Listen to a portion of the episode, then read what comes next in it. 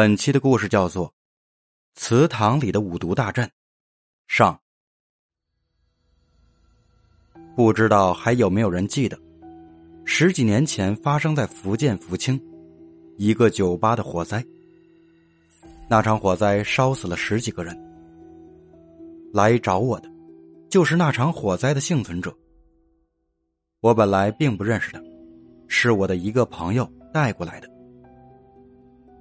我第一眼看到这个人的时候，并没有感到和普通人没什么两样，只是注意到两只手上烧伤的痕迹很明显。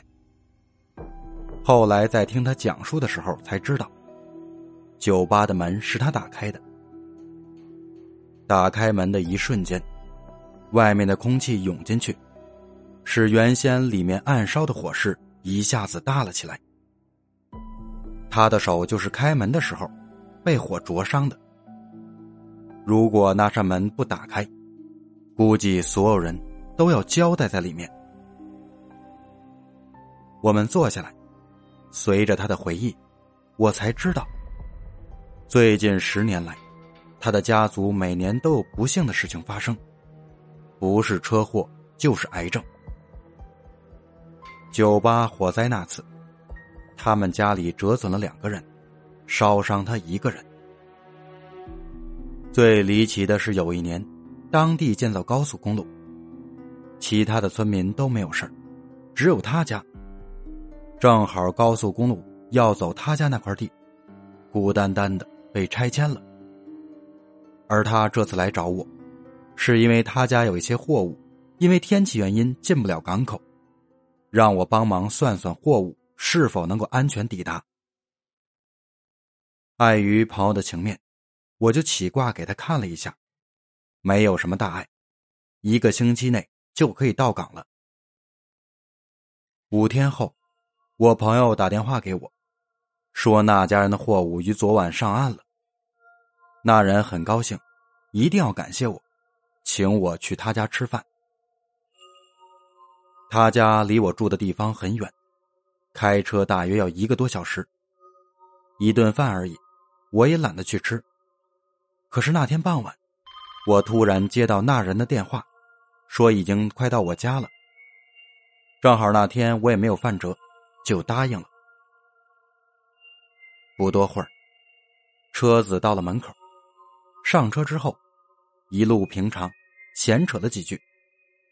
一个多小时很快就过去了。到他家后，我才发现做了好大一桌子的菜。我说：“这不是吃便饭吗？怎么搞这么多菜？”吃着吃着，我就发觉今天没有吃饭那么简单。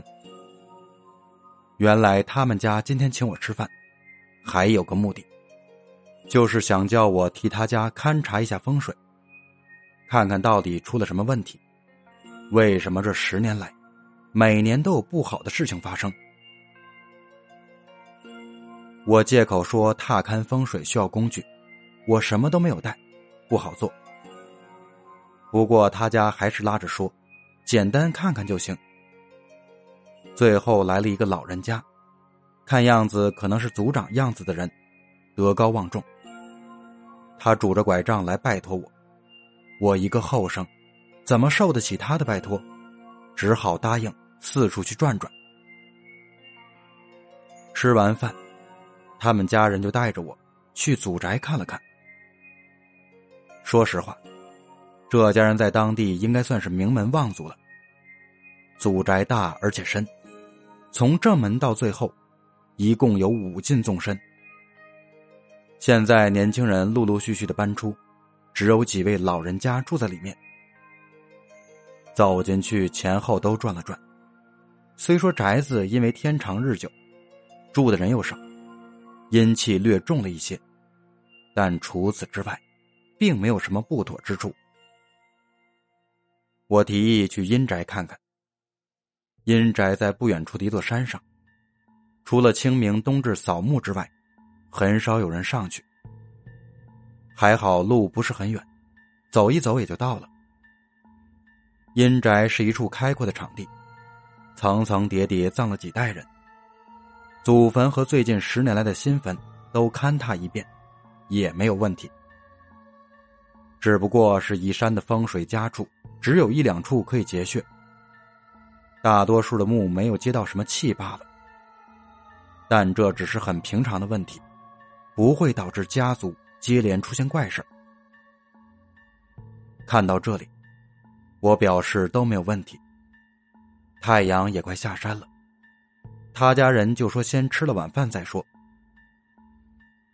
晚饭依旧是一大桌子菜，对于连吃两顿，没查出个所以然来，我表示很抱歉。他家人自然也不好说什么。看到他们的态度，我有点不好意思了，心想白天看不出，晚上再转转吧，看看气息，到底哪里不对。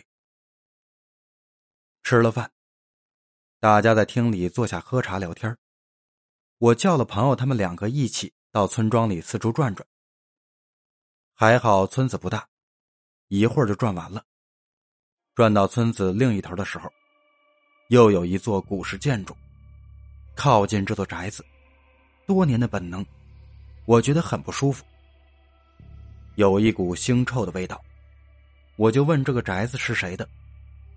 那个朋友说，这是他们家的祠堂。我一听，估计着大概问题就出在祠堂里，但在不确定之前，也不好下定论。我打了个哈哈，就回去了。回到堂屋，天儿还没有聊完，我问这祠堂有没有翻修过，得到的答复是大约十二三年前翻修了一次。听我这么一提，他们家也有些警觉，说好像就是翻修完之后，开始出现了很多晦气的事儿。我说祖宅阴宅都没有问题，看来这个祠堂应该有些问题，但是什么问题？我现在也不能确定。你们谁有祠堂的钥匙，现在就拿来，我们一起去祠堂看看。不多时，祠堂钥匙就拿来了。赶到祠堂门口，门一打开，腥臭的味道更浓厚了。打开灯，这家果然是以前的望族。祠堂里挂满了匾额。进门迎面就是一座麒麟吐玉书的屏风，绕过屏风，正中是满满一面墙的牌位，都好好的，没有异常。我不禁纳闷这腥臭的味道，到底是从哪里来的呢？祠堂中有现成的香烛，我叫他们拿来一张桌子，放在正中央，点上香烛，用我们家特有的一种方法。一个人趴在桌子上，观察整个祠堂。前厅后堂都看了一下，突然，我看到一个长毛的怪物在堂中跳来跳去，很是诡异。欲知后事如何，且听下回分解。